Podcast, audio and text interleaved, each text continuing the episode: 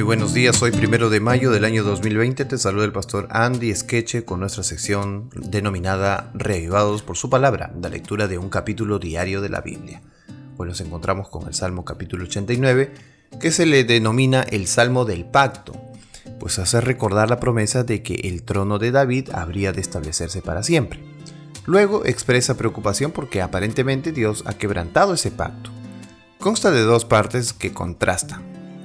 La primera se encuentra del verso 1 al 37 y tiene que ver con el cambio repentino que se da para la otra parte que es del verso 38 al 52, que se indica con la conjunción adversativa más o pero.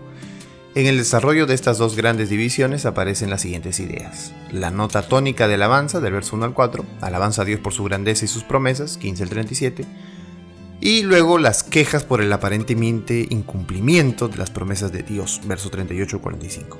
Ruego por el cumplimiento de las promesas y la restauración al favor de Dios, verso 46 al 51.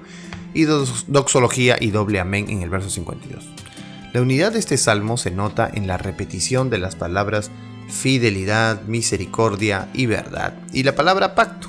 Por esa razón se le conoce como el Salmo del Pacto. Vamos a darle una lectura a este Salmo capítulo 89. Dice así, verso 1.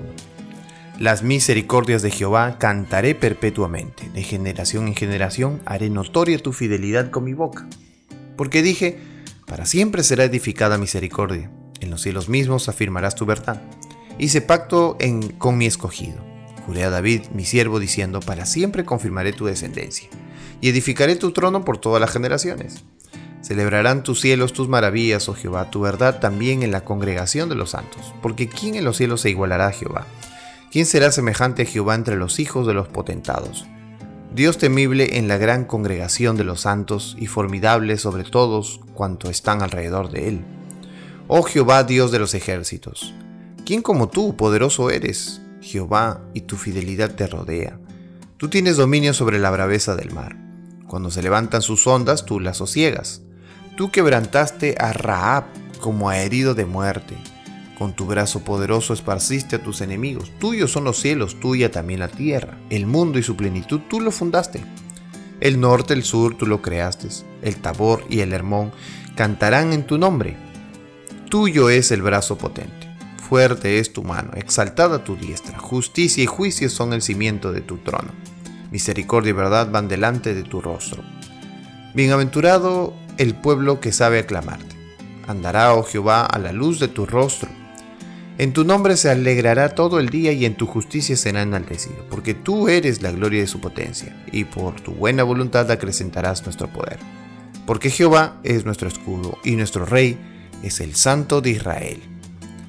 Entonces hablaste en visión a tu santo, y dijiste, He puesto el socorro sobre uno que es poderoso he exaltado un escogido de mi pueblo. Hallé a David mi siervo y lo ungí con mi santa unción. Mi mano estará siempre con él. Mi brazo también lo fortalecerá. No lo sorprenderá el enemigo, ni hijo de iniquidad lo quebrantará, sino que quebrantaré delante de él a sus enemigos, y heriré a los que le aborrecen, y mi verdad y mi misericordia estarán con él, y en mi nombre será exaltado su poder. Asimismo pondré su mano sobre el mar, y sobre los ríos su diestra él me clamará, mi Padre eres tú, mi Dios y la roca de mi salvación. Yo también le pondré por primogénito, el más excelso de los reyes de la tierra. Para siempre le conservaré mi misericordia y mi pacto será firme con él, sobre su descendencia para siempre y su trono como los días de los cielos. Si dejaren mis, sus hijos mi ley y no anduvieren en mis juicios, si profanaren mis estatutos y no guardaren mis mandamientos, entonces castigaré con vara su rebelión y con azote sus iniquidades. Mas no quitaré de él mi misericordia, ni falseará mi verdad, ni olvidaré mi pacto, ni mudaré lo que ha salido de mis labios. Una vez he jurado por mi santidad, y no mentiré a David. Su descendencia será para siempre, y su trono como el sol delante de mí. Como la luna será firme para siempre y como un testigo fiel en el cielo.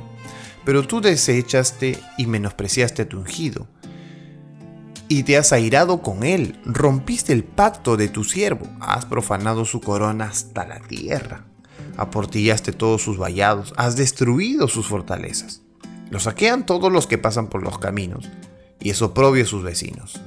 Has exaltado la diestra de sus enemigos, has alegrado a todos sus adversarios, embotaste a sí mismo el filo de su espada y no levantaste en la batalla. Hiciste cesar su gloria y echaste su trono por tierra. Has acortado los días de su juventud, le has cubierto de afrenta. ¿Hasta cuándo, oh Jehová, te esconderás para siempre? ¿Arderá tu ira como el fuego? Recuerda cuán breve es mi tiempo, ¿por qué habrás creado en vano a todo hijo de hombre? ¿Qué hombre vivirá y no verá muerte? ¿Librará su vida del poder del Seol? Señor, ¿dónde están tus antiguas misericordias que juraste a David por tu verdad?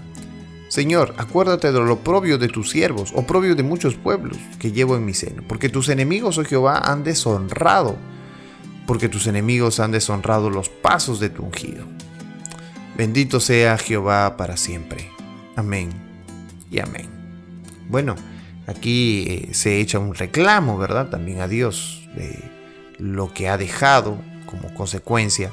Pero sin embargo, eh, la consecuencia es por causa del mal, del pecado. Y no es que Dios deseara un mal para su pueblo. Al contrario, Dios desea mantenerse el pacto. Está en nosotros el ser fieles a ese pacto. Que Dios te bendiga en esta mañana y seas reavivado por su palabra.